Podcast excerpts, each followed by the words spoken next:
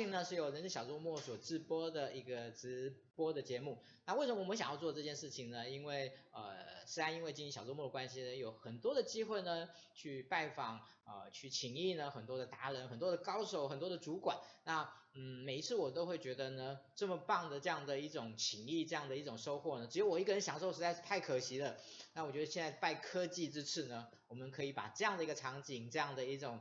分享呢，搬到直播的的现场来啊、让所有的 HR 的伙伴呢都能够享受到这么宝贵的东西。好，那我们今天的直播呢，谈的主题是什么？这个主题呢，其实。在人资的领域，尤其是在训练的这个领域里面，我想大概呃很多人都有一定程度的了解，也就是所谓的我们俗称的叫体验学习的这一块。但是呢，体验学习这四个字本身是一个非常概括性的用法。哦，为什么我这么说呢？也许待会我们可以就可以有进一步的了解。那我们今天的这个题目呢，算是有点小小挑衅。我说，您真的认识体验学习吗？哦，我不是看不起各位的意思，而是我今天想要借由一位我们今天所邀请来的高手呢，来跟大家了解他心中所认识的体验学习，跟大家所认识的田轩，这中间呢有没有什么差距？有没有什么不一样？有没有什么我们还不了解的地方？那我们今天邀请到谁呢？我们今天邀请到的是吴兆田老师，也是吴兆田博士，来，我们欢迎一下。各位晚安，各位大家好，各位人事的朋友大家晚安。OK，呃，在开始的时候，我们大概因为老我们都会邀请老师早一点到，然后我们做一些彼此的沟通，然后也让老师了解一下我们整个的现场的环境。好，那我就问了老师说，哎，老师你那个在有关于这个体验学习这个领域里面呢，已经多久了？老师就说二十二年。好，他人生中的一半呢，都在这一个领域里面，呃，就是做钻研、做学习以及做一个。散播分享了这件事情，好，那老师也算是台湾，如果我没记错的话，老师应该台湾第一个以体验学习为博士论文的这样的，我没讲错，不敢不敢不敢，我们这领域里面还有非常优秀的学者博士的。是，好，那嗯，所以一开始呢，嗯，其实我问了，我我想要问一个呢，稍微有一点点学术的味道，但是我觉得这件事情还蛮重要的，就是体验学习到底是一种学习的理论，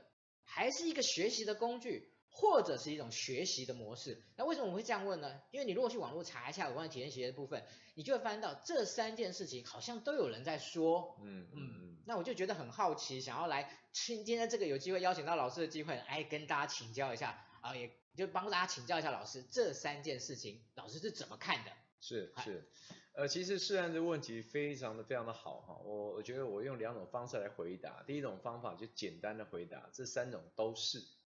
好，那呃，它比较难的回答就是呃，到底为为什么是什么都是？那它也也可以用另外一种呃拐个弯的方式来谈，其实它也不能算是理论，不能纯说是它是工具或模式。那刚刚世安跟我在闲聊的时候，他突然呃冷不防的问我一句话，说到底我在这领域多久了？其实我我有时候也会在夜深人静的问自己说，天哪，这领域我已经进了二十二年了，我的日子里面有大概一半就在这领域里面。所以呃，当我在进到这样的问题的时候，通常我会从我过去接触一直到现在，呃，虽然呃拿了一个小小的学位。那回答起来，其实我就尽我所能的把我所认识的、所体会到的跟大家做分享。我的回答是，体验学习它其实是一个领域，它所以既然是一个领域，那我们就会分别来看什么是理论，什么是工具，跟什么是模式啊。那呃，如果我们只看它是学习理论的话，感觉起来它的实用性不高。那如果我们只看它是工具的话，感觉它只是就像它文具行里面买个工具一样，它似乎没办法帮我们解决长远的问题哦，没有太多哲理的支持。那如果我们去定义它是一个模式的话，呃，到接受度接受会比较高，但是却少了一点前后啊。那我对我来讲，我认为它其实是一个领域，怎么说呢？我们把呃各专业领域的知识内涵，把它拆成四个层次。第一个层次叫现象，社会学、心理学可能都存于建立在现象之上。我们在线上之后归会归纳出模式，那这些模式是从现象的观察当中归纳而得。那有了这模式之后，在不同的场域跟不同的脉络去实践，如果这些不同的脉络跟场域，呃的结果都为真，那变成理论，啊，变成理论。那而这些理论如果不断的探究，然后仍然为真，那就成为真理。所以其实做学问无非就这四个层次啊，现象，然后呃模式，模式在不同的脉络下，然后变成是真正的理论跟真理。所以从这个角度上来看，其实体验式学习我们可以追溯到很早以前的古希腊的哲学，那到近代的经验主义、实验主义，其实我们都可以在很多的理论跟哲哲理上找到它的脉络。所以它既是呃理论，它也是模式，那它也可以成为一个我们学习上的工具。所以它严格说起来，如果我简单的回答，其实体验式学是一个是一个领域啊，是一个专业领域。那可是有时候我们并没有充裕的时间去在这每个问题上做很好的探究，所以我们可以从表象上感觉它是一个工具，它是学习工具，它是学习模式。但如果呃只接触到理论，但没有去做实践的话，那我们就可能会把它定位成比较狭隘的理论。所以我这个问题应该这样回答才对。OK，呃，我我觉得老师用了一个非常漂亮的方式来回答这样的一个问题，也理清了大家。长期以来，其实对于体验式学习到底是一个理论、一个工具，还是一个模式，一个非常简单的一个扼要的一种理一种说明。好，那其实我接下来呢，呃，对不起，我每次都会忘记一件事情，就是今天我们这么难得邀请到赵天老师啊，所以呢，您赶快呢把这样的讯息呢分享给您的好朋友。分享到您自己的动态上面，让你所有的 HR 的伙伴呢，都可以有机会看到这个。也许他现在没有时间看，但是呢，当你分享出去了，当你放在，他可以接触，他就知道，哎，等到他有空的时候呢，就可以来看这这样的一个人。那另外呢，如果说今天张老师很难得来，那您有什么问题想要询问他，也请您呢随时提出来，我们一定是以您的问题呢为优先来回复啊您的疑问。好，这个部分呢跟大家说明一下。那接下来呢，其实呢。应该算是我们今天的这样的一种有这样的一个直播，有这样的访谈的一个起源，就是呃刚好之前那个慧兰呃嗯帮我们引荐了我们那那我是跟老师去请益，然后我觉得老师在很短的时间之内呢，我就问了一个老师问题，我说老师，如果说呢那个台湾的体验学习的发展的简史呢，如果你能不能用个最简单的方式呢分享给我，让我知道，让我这个门外汉呢可以了解一下，结果老师呢真的就花了大概十来分钟的时间呢。我那时候真的是叹为观止啊！但是今天讲句实话，他今天的任务可能更一更，因为我说老师，今天你今天可能只能花七八分钟就要把这个简史讲完。对，他说，嗯，他说，嗯，好，好，那接下来呢，这个问题就是啊，老师，在台湾体验学习的发展，因为我觉得对历史的了解，我觉得对一个一个领域的脉络，我觉得是有非常重要意义的。是是是是，所以既然从上一题的问题来谈，如果体验学习是一个领域的话。那在台湾的发展，其实应应该认识它的发展脉络，我们会对于它的领域的发展会有更深刻的了解。所以我简单的把我过去接触到到现在，呃，其实台湾体验学习发展，我认为可以分成四个时期。第一个时期叫萌芽期，萌芽期指的是说，其实有很多人到美国去，到国际上去看到很多好的学习方法、学习理论、学习模式。那他们发现台湾这早期的学习环境跟培训的环境其实不如呃西方这么的先进，于是呃从台湾飞到美国，不管是学者到美国进修，还是业者到美国起经，这个暑期是属于叫多头马车的萌芽期。那大家把点子带回来到台湾，好，然后开始成立公司，成立公司，那其中有两个比较明显的机构在推动，一个就是呃团队发展。那其实现在目前的呃台湾外展教育基金会由廖炳煌廖老师他来领军，另外一个其实很早期有在推动，但现在已经转型不再碰这一块了，就是金车文教基金会。其实早期是主由这两个机构来主导的整个的引进，后来因为陆陆续续把这些经验分分开枝散叶的分散到其他机构，其他另外一个机构我想也也投入很大的人力。然后来投入这个事业，比方说救国团，救国团的探索教育中心其实也是当时一个推动者。这个时期我会称之为叫萌芽期啊，大家呃发现呃这些好点子跟好的做法，希望在二十多年前能够引进台湾。那第二个时期叫呃成长期，那呃成长期会有个很重要的转捩点，就是在萌芽的时候，就像森林，就像一个一块土壤上面有很多很多的种子。那当这个每个种子之间的距离太近，然后但是互相相处不是没办法找磨合的很好的时候，就会开枝散叶。所以那个时候其实有机构几个人，呃，当当时几个机构团队发展啦，这些金山呃金色文教基金会啦。有很多的好朋友，他们其实磨合这几年之后，发现大家不适合在一起工作，于是开枝散叶，各自到各自领域去发展，但是也做得非常非常的好，所以这个时候是百花齐放的时候的成长期，所以每个人都做得非常好，包含这个同一时期由美国回来的呃谢志摩谢老师，啊，这个波子成长期有一个很特别的发展，就是。同一时间，各位可能在很多的呃呃通呃媒体上可以看到，呃或者是很多的资料上可以看到，同时有三个名称，一个叫体验教育，一个叫探索教育，啊，接下来叫冒险教育。体验教育是最大众的说法。那当我们使用了比较多的游戏活动，会被定位成叫探索教育。那谢老师从美国回来发现说，台湾的体验式学习、体验教育。可能在使用活动游戏的频率是过高的，但是在美国其实有很多很多的呃教学的场场域是在户外冒险，于是呢，他希望能够倡议把体验学习从探索中拉拉高层次到冒险，于是他主张用冒险教育这四个字，这个时候其实是大鸣大放的时期。第三个时期叫共构，那这些学者们跟业者们发现，那呃。呃，唯有合作，唯有分享，才能让这个领域发展得更好。于是，在二零零六年成立亚洲体验教育学会，而这个学会的平台鼓励交流、开放，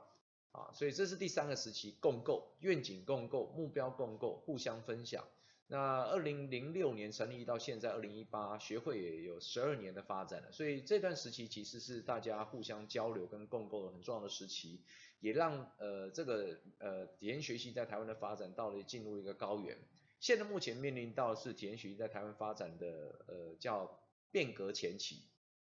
什么叫变革前期？有几个重要的因素。第一，呃很多的活动活动因为缺乏创新，所以遇到了瓶颈。如果遇到瓶颈，就是大家说的更直白一点，活动都玩过了。可问题是课程的创新跟不上进度。第二个原因，两岸的关系紧缩，其实有时候呃大陆的朋友来台湾学习受限，台湾要进到中国大陆去西进发展也受限，所以产生了一种效效应，就是产业的紧缩也造成的在这个领域的发展交流上开始现开始转动，流动上的速度有变慢的趋势。所以这代表一件事情，呃，我们必须要做变革，我们必须要做创新。所以我认为接下来的五到十年是在体验学习在台湾发展关键的五到十年啊。所以我大概把过去这二十年到现在分这四个时期。OK，是不是真的很棒？哦，老师今天当然讲的是一个精简版啦，哦，但是我想大概，呃，我其实也听过一些在这个领域里面在谈体验学习的发展，但是呢，我真的当时呢很真的很。听到了老师的这样的一种简单扼要又清晰的，又非常有轴心的这样一个分法以后，我真的觉得非常的棒，所以我今天特别请老师再分享给大家。当然我相信啊，如果老师你们有机会跟老师私底下聊的时候，老师可以把这些很多的枝枝节节、很多的细节、很多的一些嗯的部分来跟大家做一个更棒的分享。好但是呢，刚刚老师有提到一个，在最后一个阶段里面提到一个，就是有关于变革前期这件事情。是。是好，我想其实今天我们后面的主轴基本上就是沿着这样的一个变革前期的主轴。既然是变革前期，其实大部分就要谈两件事，一个是内在的问题，一个是外部的问题。嗯、好，对。那嗯，在体验学习的有关于实践的这个部分哦，呃，我我想在这边很直白的问老师两件事情，在实践的这件事情上面。体验学习的优势跟强项是什么？嗯嗯嗯，以及体验学习本身的局限在什么地方？因为我觉得在很多的 HR 的伙伴和训练伙伴想要利用体验学习的时候，他们往往对于强项跟弱项跟局限这件事情会有一些模糊的地带。嗯嗯、那我觉得今天呃就请老师来跟大家解说一下。好啊，呃，我我觉得谢谢，呃，虽然有让我有这个机会跟跟人资的朋友呢介绍一下他的强项跟弱跟限制哈，所以未来各位在使用体验学习一定要用他的强项，不要用他的弱点啊。那相反的，另外一种说法就是你其实可以跟主流的教育做主流的培训做结合。我先说明一下体验学习它的强项。如果我们把能力建构分成两类，很简单的粗分两类，人力的建构分两种能力，一种叫认知能力。第二种叫非认知能力，体验式学习最擅长去发展非认知能力素养，好素养一种素养一种情谊的素养，那是体验学最容易发挥的。所以我说个大直白的话，比方说关系，比方说信任感，比方荣誉感，比方说向心力，这种比较情谊非人知的，哈，比方说呃信呃，比方说呃这中间的信赖责任，那是情谊的部分，其实体验式学习很容易操作到一个位置，哈。但是它的限制是什么？大家千万，你未来在使在运用体验式学习哦，千万不要犯一个呃它的它的致命的致命的呃的要害的地方，就是体验式学习无法帮助任何学习者累积有系统的知识。我再说一次，体验式学习它的限制是到目前为止在实务上跟研究上都无法帮助任何学习者累积有系统的知识。换言之，举例来说，我可以。在一个一天的课程里面，让学习者对于企业生命周期、对于策略地图、对于平衡计分卡，让他对这套理论方法工具有高度兴趣。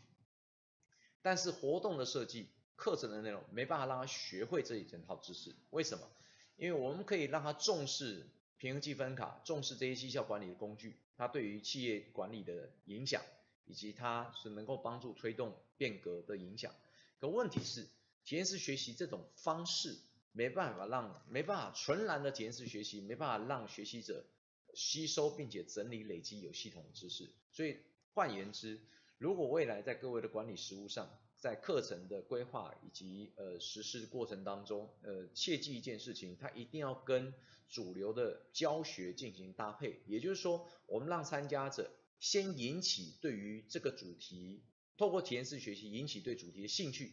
再跟主流的教学法进行结合，让他能够有系统的导入相关的知识体系。那这样的话结合是最最好的，因为。呃，就就如同我在私下跟世然聊的，体验式学习不可能万能，它有它的局限性。但我们只要能够善用体验学习它的强项，其实能够帮助我们在职场上的任何的工作者、任何的阶级、任何的角色，能够帮他学习。但是我其实并不主张一个课程里面完全只用体验式学习这个 approach，我们应该结合不同的 approach，做跨跨领域跟跨季的呃的多元的教学法的融合，这是我这几年比较强调的。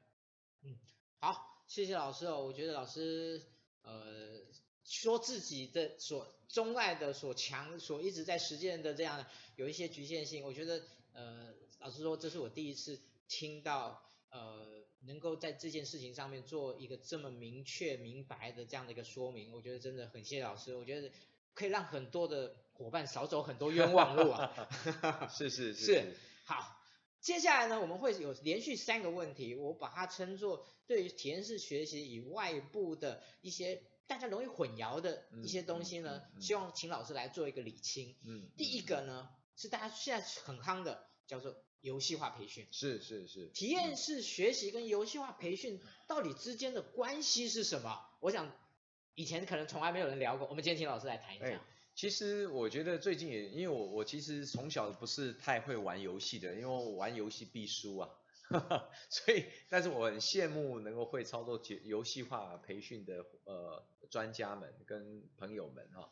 那我这么说好了，其实呃游戏化培训啊，呃它是一个现目前看起来是一个显学，呃我认为它是一个应该这么说，体验学习这个领域所建构的理论以及教学模式完全可以支持，可以合理化游戏化培训这件事，所以这样的话，其实我们就找到体验学习跟游戏化培训它的关系了。也就是说，呃，不是不是呃大吃小的概念，是支持的概念，是支撑的概念。比方说，呃，游戏化培训，它在我们再往深一点去看，为什么要透过游戏化？就是把抽象的概念，把它简化变成是一个历程，一个学习历程。透过这种呃比喻式的简化的历程，帮助人们进行学习。所以也就是创造一种学习情境，所以它其实也属于情境式学习。那站在体验学习的基本理论跟哲理上，它其实支持游戏化培训的，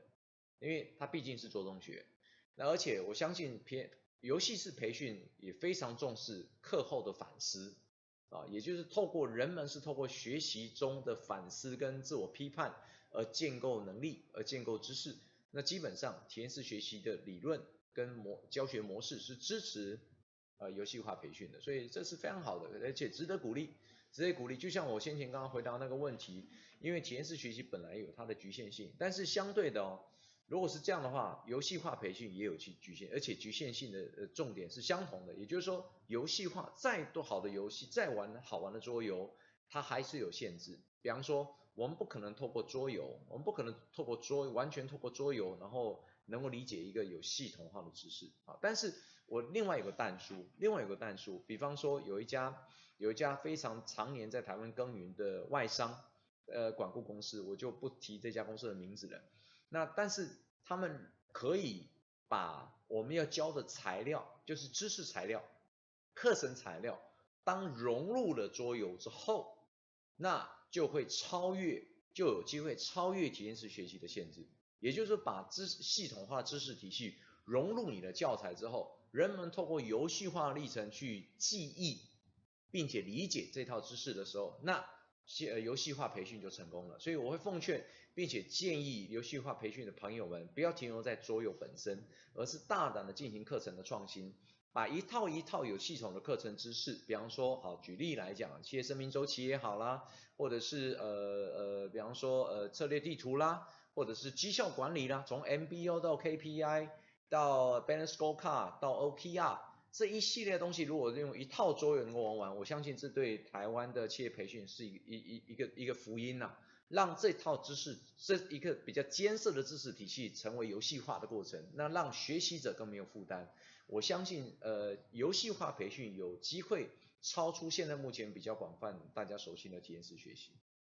OK，我觉得听得非常高兴哦，因为我觉得我自己也是对游戏化培训这件事情有非常高度的期待的一件一个人。那呃，因为我觉得游戏是一个人非常非常原始的一件事情。是的。然后在这个过程中又能够学习的话，那我觉得是一个最我们说以前常常讲说无痛学习。是是。哦，大概真的是只有游戏化学习能够做到无痛学习这件事情。哦，我觉得真的很棒的一件事情。其实这个问题呢，真的还可以有很多延伸。然后，嗯，其实也许呢，未来呢，我们有可以呢找老师再跟游戏化培训的老师呢来做一种对谈，啊、我觉得会有一种更棒的这样、啊、这样非常的机会，会非常有意思。对，好，但今天我们先呢就先按先把这个题目呢先到这边呢先先告一个段落。第二个呢更有趣了，其实体验学习就像刚刚老师提到的，呃，冒险学习也好，那有一个很。大家很了解的存在形式就是外展，外展，对，冒险，外展培训这件事情跟体验学习这件事情，我们应该怎么去看待呢？因为有早期有些人是只要想到体验学习就是跟外外展划等号了，嗯嗯嗯，这件事情对吗？嗯，那如果不如果如果是对，那应该怎么看待？如果是不对，那应该怎么来看来解释？嗯嗯，好，那我我我再梳理一下大家，我再跟大家介绍几个几个基本的。呃，语名词了哈，我们从名词来界定，从定义上来界定，我会认对它比较好的认识。呃，在我们体验学习的领域里面，我们会最大的一一一张伞就是体验学习、体验教育。那在体验教育里面分成两支啊，两支，一一支呢叫冒险教育，另外一支呢叫环境教育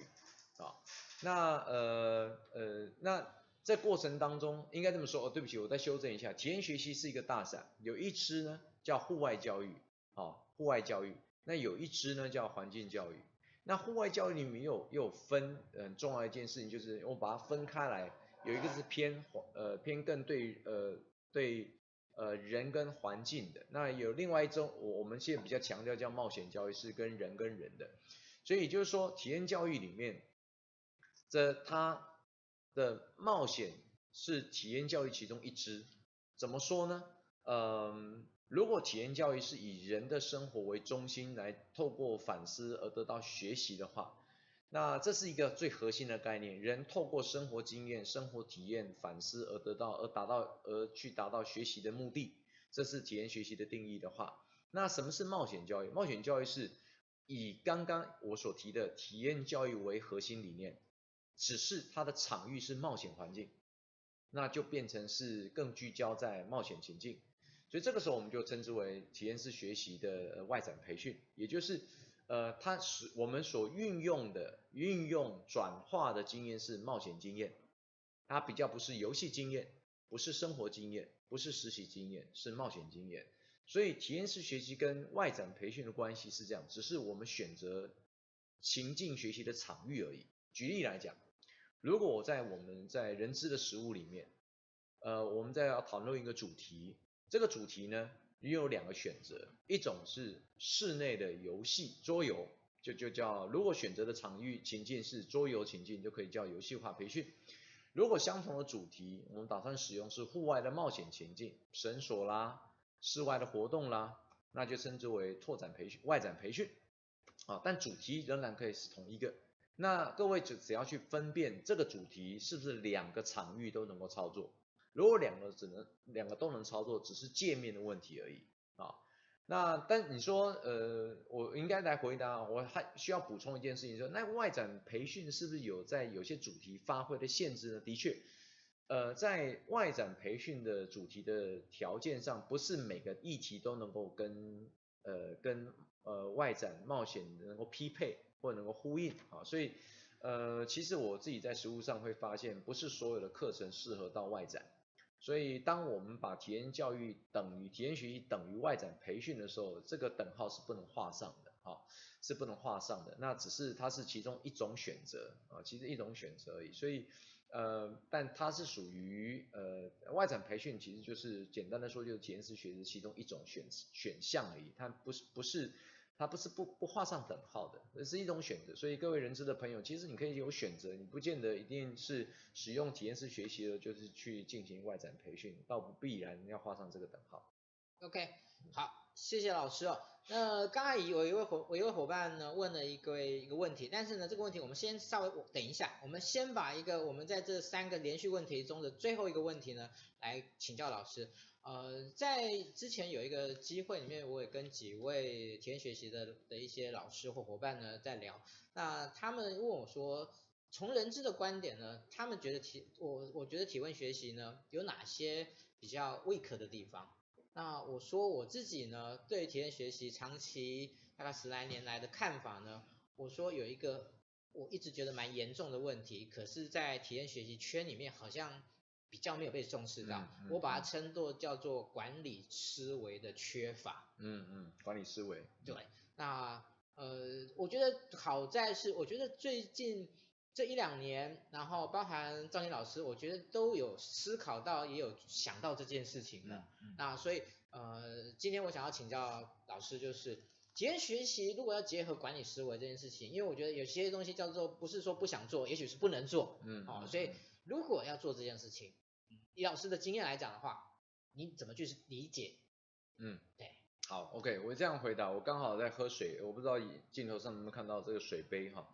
呃，如果我这个杯子，我拿杯子来当个打个比方，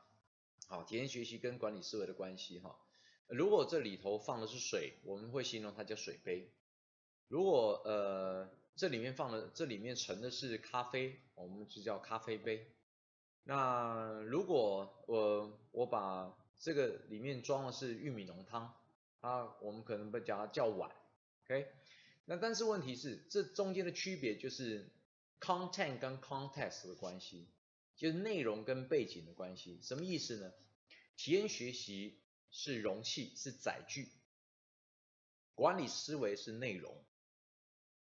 那以这个杯子来讲，它有些内容是装不下的。所以我先直白的回答一个问题，不是练体验学习不能结合所有的管理思维，但是体验式学习可以处理部分的管理思维。那那这应该回到来看，那哪些管理思维是非认知性的？那我前面我们所谈到体验式学习它的强项是处理非认知型、非认知能力，所以只要关乎非认知能力相关的议题，我们就可以透过体验式学习进行推广、进行教育、进行沟通。但是如果这个管理思维涉及到是认知的，那其实你不要让他玩游戏了，你直接讲比较快啊，所以效果反而会比较好。但如果这个管理思维，我们所想谈的这件事跟情谊跟态度有关，那它当当然一定是最好的传达的媒介啊，可以，它应该这样这样说才对。那呃，我举个例子来讲，比方说，嗯，当我们在看啊，比方说职能好了，职能，那职能里面脱不开人的行为惯性，可是我在使用体验式学习的时候呢，我使用活动游戏。有三个目的。第一个目的，使用体验式学习活动的时候，对我来说是能帮助学习者理解抽象概念，他可以比较容易理解比较抽象的概念。这个时候，我们就试问嘛，有些在管理上比较抽象的原理原则，其实做了之后会更清楚。举例来讲，当责，我们如何让参加者对责任的层次有三个层次的认识：卸责、负责跟当责。很多活动的设计可以把这个三者分得非常清楚，这就是一种叫呃理解抽象概念的具体做法。第二种，体验式学习对我们来讲是在帮助参加者，让他暴露在一些情境下，能够显露他的工作惯性、思维惯性跟人际反应惯性。这些惯性如果被我们捕捉下来，就会成为他这个人在职场上的职能表现的很重要的基础。也就是你会发现一件事情。呃，常常有很多 HR 朋友在随班跟课的时候，都会发现说，哎，赵天老师，你会发现，我跟你讲，他们的表现跟在公司一模一样，你不觉得有类似这样的看法跟观察吗？这就对了。当一个人长期暴露在，不用长，一个小时就可以，他大概人几无法超过五分钟以上，他就会把大部分他在工作上的人际关系显露在这个学习场域里面，所以。它其实不是直接的透露某种管理讯息，而是间接的透过观察，能够从学习者身上的看到的思维惯性以及行为惯性加以加工跟意义再建构，能够产生管理上的意义。好，这是第二块惯性。第三块最主要是学习情境的建构，就如同我刚刚的呃分享，如果学体验学习是一个情境的话，人们在里面可以透过。活动当中所安所形塑的环境跟被脉络，能够帮助他们愿意交流跟沟通。也就是说，呃，有很多呃管理思维是需要进一步再对话的。如果少了对话的环境，其实这些管理思维只是单向的沟通。也就是说，呃，top down 的，比方说上位者传达到下位者的讯息，可是没办法创造 bottom up 的 communication 或者 style。所以对我们来讲，体验式学习它不是只是直接的传达管理思维，而是间接的促进这个团体、这个部门它在管理思维上的对话。所以它其实是一个促进者、一个加工者、一个一个催化剂、一个催化的界面。所以这样呢看起来，其实体验式学习像是一个载具啊，这是个载具。那里面的主题是什么，会决定呃载具跟内容之间所交融出来的意义。所以 content 跟 context 交融互动之后的意义感就就是整体的呈现了。所以我非常喜欢，我这么多年下来，有人生有一半的时间在体验式学习。那尤其近年的工作上有很多已经融合了各各种不同点派、不同典范，融合变成一个工作方，所以已经很少、非常少纯的体验式学习活动课程。那也并没有使用所谓的传统主流的培训方法，而是是有点像混合式的 mix 的教学方法。最主要，其实我们也因为发现体验式学习它的特性越来越清楚，能够掌握之后，我们在协助人资朋友在处理管理讯息的交流以及沟通上，更能够让体验式学习放到对的位置，那会相得益彰。所以。我一直个人在很多的公开场合不断的呼吁，呃，体验学习千万不能反客为主，体验学习不能千万千万不能反客为主。有时候其实体验式学习是一个配菜，它不是主菜，管理思维才是主菜。OK，真的，我想对于这件事情，老师的说明真的是让大家有一种豁然开朗的这样的一种非常棒的了解。好，那我赶快就来回答一下这个嘉代老师。嘉代老师是海洋大学的老师，嗯嗯、那呃，他问那个赵年老师说，体验式学习的关键成功因素，这也算是个大灾问，但是老师就 关键嘛，关键。好啊，呃呃，其实您问了一个我呃博士研究的问题，我我的研究主题就是叫体验式学习的效益机转因素。效益机转理论，什么叫效益机转？呃，我们的课程里面要先有一个前提，就是课程的效益有了啊，所以在我做我的博士研究的前导研究里面，在课程的效益，在课前、课后到课后的延宕，在量化上都能够产生好的效果，这是第一个前提，课程有了好的效果。所以您问的关键因素，应该问的呃更对我来讲更具体的问题，应该是呃课程效益的基转因素是什么？基转因素就是能够创造这个课程的效果因素是什么？我大概因为我是从事质性研究哦，还没有进到量化研究，那这可能是我博士后可能会有兴趣的领域了哈。那所以我在后续会继续加油，但是目前我们所看到质性研究发现有以下十一个因素。我先从课程的一开始的进展开始。第一个，如果以我们企业培训的场域来讲。而且我又假设企业培训的场域不是动不动跑到外头的外展情境，而是室内的、室外的、平面的、游戏的、活动的这种教学场域来作为前提的话，哪些是关键因素呢？第一，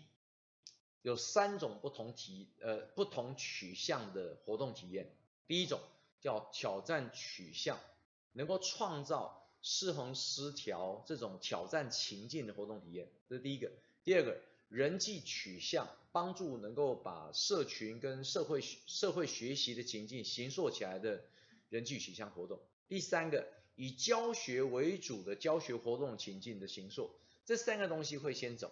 也就是说，我们先让参加者暴露在一个有挑战性，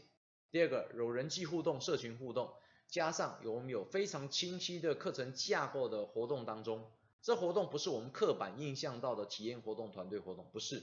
一切关于有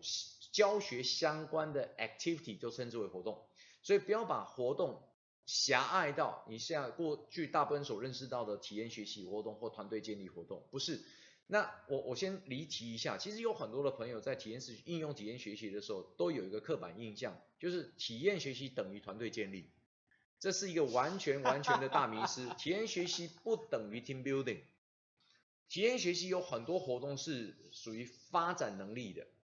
那只是大家对它认识非常的有限。那因为在我刚刚说明的整个发展的简史里面，在萌芽期大家开枝散叶出来之后，只停在团队建立，而没有进阶到 leadership program，没有进阶到 talent development program，那停留在早期的 team building。所以我们一般人对于体验式学习很容易笼统的认为说啊，那是不是诶那个赵田是不是这个课程成功的要素就来先 team building 一下？不是不是，千万这是一个大误会。所以借着呃这次世安邀请我来做直播，说我要跟大家澄清，体验式学习它 not equal to team building，这是两码的事啊，两码的事。所以我回来刚刚的关键因素，第一个一定会有所谓的教学活动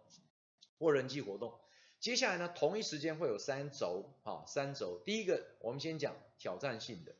挑战活动最重要不是活动的体验，而是造失衡失调的情境。对学习者来，它产生认知的失调跟失操作上的适应失衡。也就是说，活动要够挑战，至少要颠覆他的认知，这一点非常重要。你不见得一定要让人上高空，但是这个活动情境一定要颠覆他的想法，颠覆他的思维，它会产生很大的提醒作用。中间啊，中间人际取向的。重要的关键因素是：第一，引导员是不是有成功的扮演他的角色，是不是够认真、够坦诚，是否积极的营造出一个放心而能够开放、互相支持的呃共共同学习关系？那共同学习关系的衡量是什么？是参加者是否有能力进行彼此的反馈？各位，我要厘厘清一点，体验式学习里面的社会学习、社群学习，不是只是大家一起上课叫社会学习。不是一大家分组进行团体活动就叫共同学习。共同学习严谨的定义是学员彼此能够做公开的、诚恳的反馈。各位，你想想看，很多的传统课程他连反馈也没办法做，就各自上各自的，各自滑手机滑手机嘛，对吧？更不用讲彼此反馈。其实学习是能够进，能够帮助参加者在两天、三天之内，让参加者彼此可以得到反馈。各位，你试想一件事情，一个参加者他可能是中层主管，在这行业里面待了二十年，他能够得到同才的反馈是极其珍贵的事情。他得到的反馈不是从课本上的知识，而是从同才之间、专业之间得到珍贵的反馈。这如同是集是叫 group coaching 的概念是一样的。所以你得到 feedback，所以我们我们在讲嘛，我们把 learning 跟 development 做一个分野的话，learning and development 其中一个重大差别就是 get feedback，get feedback 会从 learning，然后上升 upgrade 到 development，从学习到发展最大差别是 get feedback，所以共同学习人际取向的活动操作是目的是能够展开，能够发展到人跟人之间能够给反馈，最后一个取向就是创教学取向。教学取向要第一要两个东西，第一教学法要创新，要活泼；第二要是为什么要教学要创要要有创新的教学法，是因为要创造学习者在课程当中用最快的时间能够消化记得课程里面的学习。我刚刚为什么会支持很多的游戏化培训？很简单，它可以快速而有效的传递知识，啊，它是可以快速有效的传递知识，让人们记得久，可以记得住。这三个挑战取向、人际取向、教学取向的脉络下来之后，殊途同归的会灌输到一个很重要的指标，一个关键因素：学习者必须有明显的自我反思能力。注意一件事情，我的研究连我自己都意外的收获是，其实引导者的引导反思并不是关键因素，关键因素是我们是否尽我们的全力，引导者是否尽全力帮助学习者发展他的自我反思能力。而自我反思能力直接会回馈到引发学习者改变的意愿跟改变的行动，啊，这就是我研究的成果。所以对我来讲，这样的发现也说完全颠覆我过去的课程设计以及运课的方法，所以提供给大家做参考。如果大家有兴趣的话，我在呃我的书的引导反思的第一本书第三版，以及我明年会出版的新书呃冒险教育与培训。都会做深入的说明。那大家如果等不及的话，可以去师大台湾师范大学的它的资料库里面去晒我的博士论文，可能会快一点点。所以很抱歉，我时间的关系，我就只能回到到这里。谢谢你的提问。好，真的谢谢嘉来老师哦，他问了一个真的是很关键的问题，让我们能够有机会听到老师把这个部分做一个非常呃，我觉得非常关键啊，关键这两个字还真的是真的是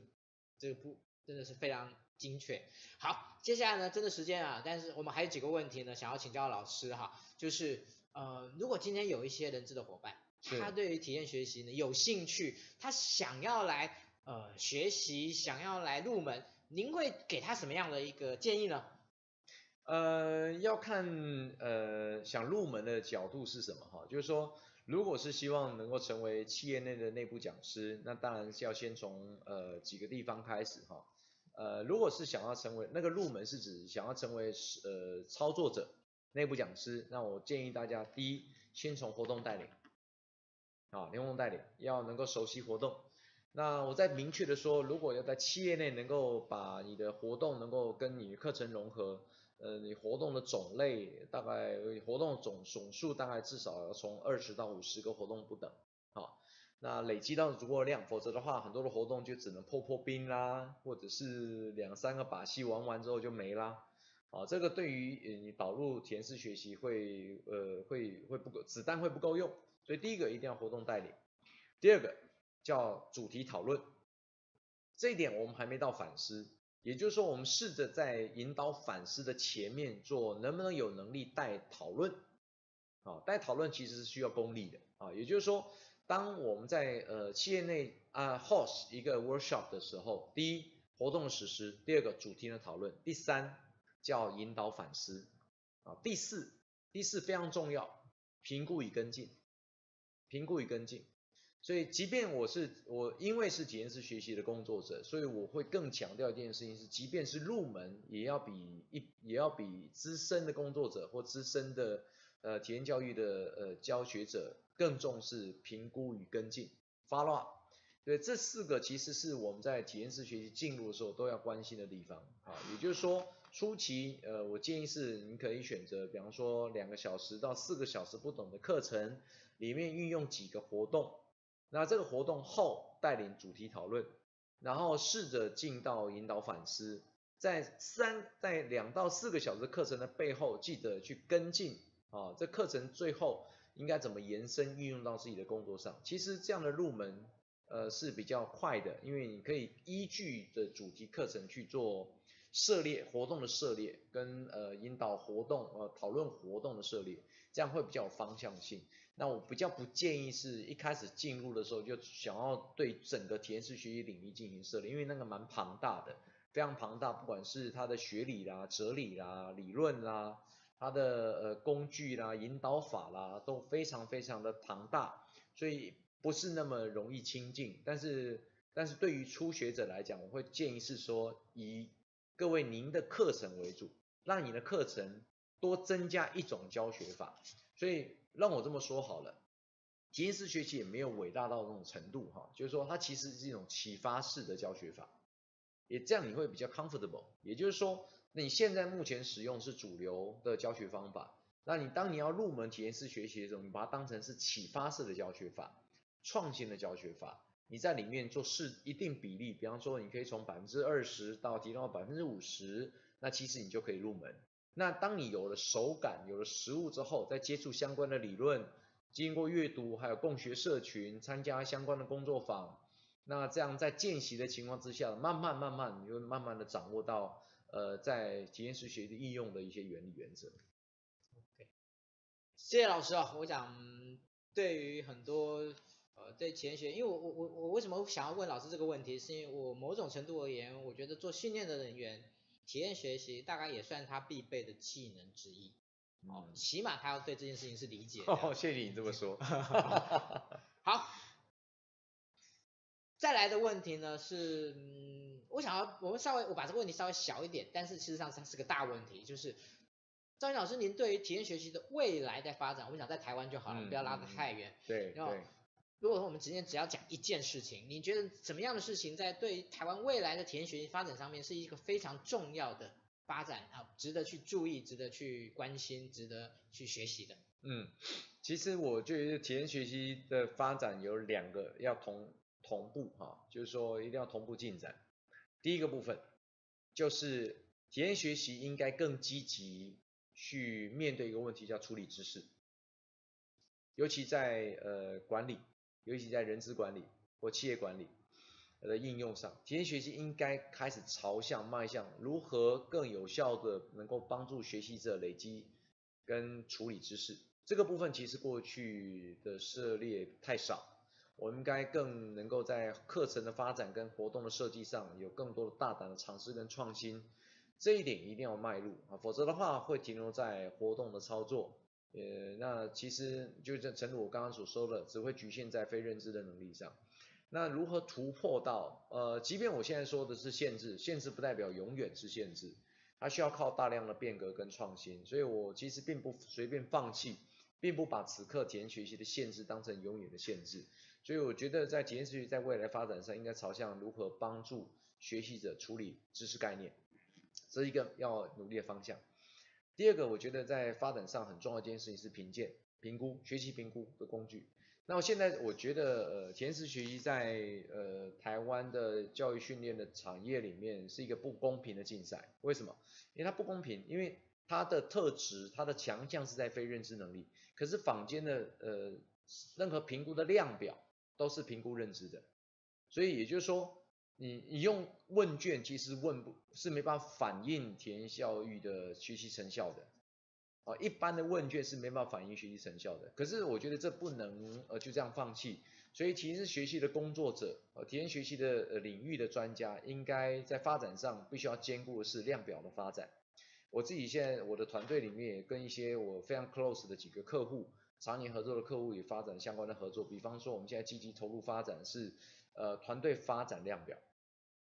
啊，还有个人的工作效能量表，这些量表都是以体验学习为脉络为前提发展的量表，希望在台湾以台湾的基模或统计上的信度效度，在未来能够支持我们在教学上能够得到更科学、更理性的根据，那对于企业人资的伙伴们来讲，能够能够呃更清楚的能够知道该怎么使用，就像刚刚前一位伙伴、前一位同同伴呃好好呃先进能够提的问题一样，我们都会关心的是它的关键因素是什么。